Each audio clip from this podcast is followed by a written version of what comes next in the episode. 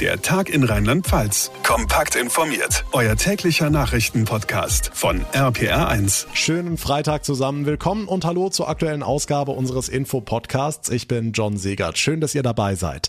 Es sind viele, viele neue Regeln und viele neue Verbote, insbesondere für Ungeimpfte. Ab nächster Woche werden auch in Rheinland-Pfalz die Zügel angezogen. 2G ab Mittwoch, wenn die Zahlen noch weiter raufgehen, vielleicht auch schon bald 2G plus. Dabei war das alles vor ein paar Tagen noch in weiter weiter Ferne. Wir hatten ja schließlich unseren Stufenplan. Warum jetzt das neue System gilt und wie die Situation auf den rheinland-pfälzischen Intensivstationen aussieht, das klären wir gleich in dieser Ausgabe. Und dann sprechen wir natürlich über eine Entscheidung in Österreich, die auch bei uns hier in Deutschland für richtig viele Diskussionen sorgt. Zum einen gilt bei unseren Nachbarn ab Montag ein flächendeckender Lockdown für alle, also auch für Geimpfte und Genesene und nicht nur das. Im Februar soll in Österreich auch eine allgemeine Impfpflicht eingeführt eingeführt werden. Was das für die Diskussion hier in Deutschland bedeutet, ob wir da bald nachziehen werden, darüber sprechen wir gleich ausführlich. Es wird eng für ungeimpfte, hören wir immer wieder und es wird noch enger in der nächsten Woche. Wir fassen die wichtigsten Änderungen für euch zusammen hier im Podcast RPA1 Reporter Olaf Holzbach. Klar ist, die Hospitalisierungsrate ist künftig die Pfeife, nach der wir tanzen. Was genau ändert sich ab der kommenden Woche? Also zuerst mal rutschen wir noch nach der alten Regelung am Montag auf Warnstufe 2. Das heißt, weniger ungeimpfte innen, zwei Tests pro Woche an den Schulen, Maske im Unterricht an weiterführenden Schulen.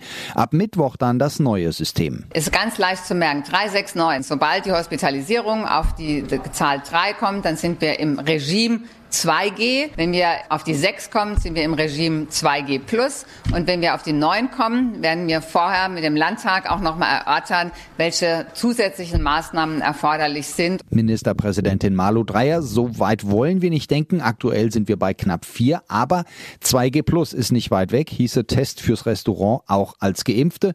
Bislang reichte da der Selbsttest unter Aufsicht. Hm, jetzt hat heute auch der Bundesrat das neue Infektionsschutzgesetz abgenickt. Warum war das so umstritten?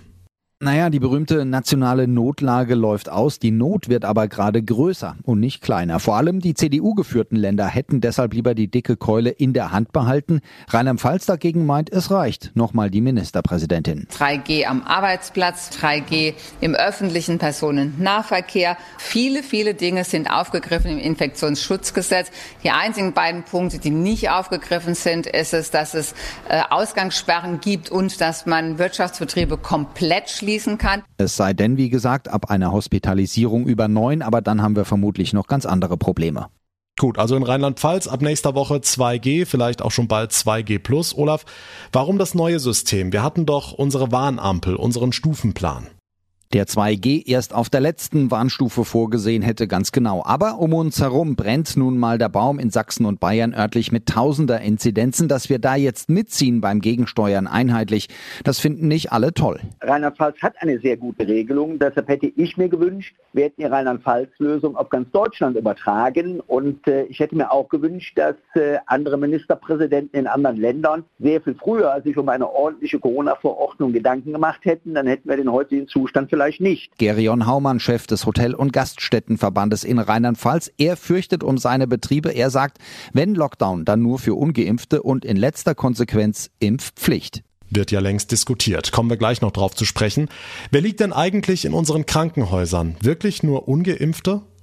Viele ungeimpfte, aber nicht nur. Die älteren Geimpften kommen hinzu, die berühmten Durchbrüche und noch was, Ministerpräsidentin Malu Dreyer. Wir haben zum Zweiten weniger Pflegepersonal aufgrund der lang anhaltenden Corona-Pandemie. Und wir haben die Situation zurzeit eben in Rheinland-Pfalz, dass wir noch keine Operationen verschieben müssen. Und das bedeutet eben, dass in den Intensivstationen eben auch ganz Menschen sind, die einfach aufgrund anderer Erkrankungen auf Intensiv sind. Gut 150 Intensivbetten haben wir wir laut Register derzeit noch frei im Land, dazu fast 400 in Reserve.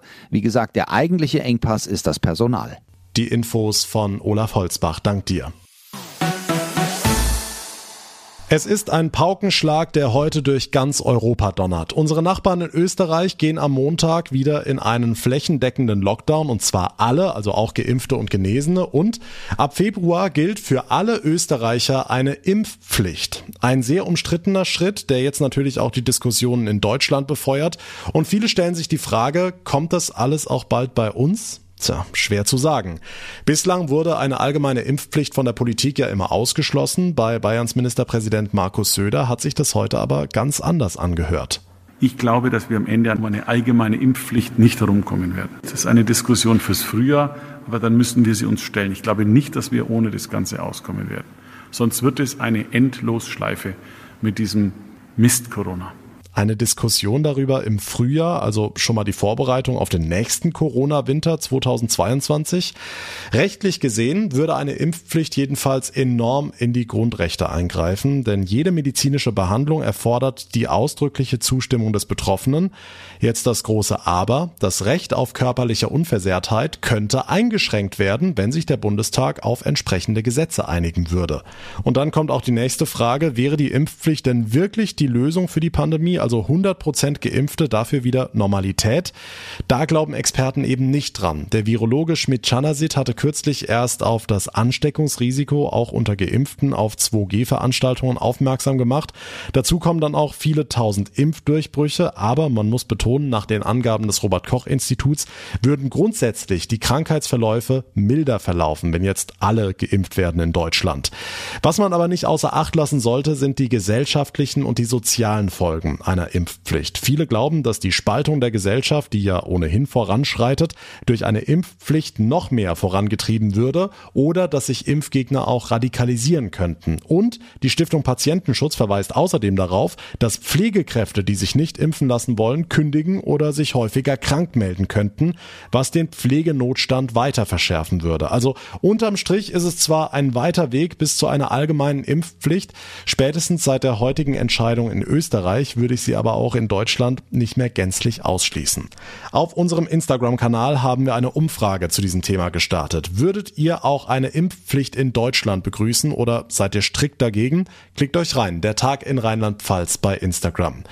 Und wenn ihr jetzt sagt, hey, heute ist Freitag, dieser ganze Mist geht mir echt so dermaßen auf den Keks, ich will das Wochenende genießen und mich mal auf andere Sachen fokussieren, dann kann ich das voll verstehen. Und genau darum haben wir auch ein kleines Gedankenexperiment gestartet in der aktuellen Spezialausgabe Ausgabe unseres Podcasts zusammen mit Guido Bellberg, selbsternannter Stoiker.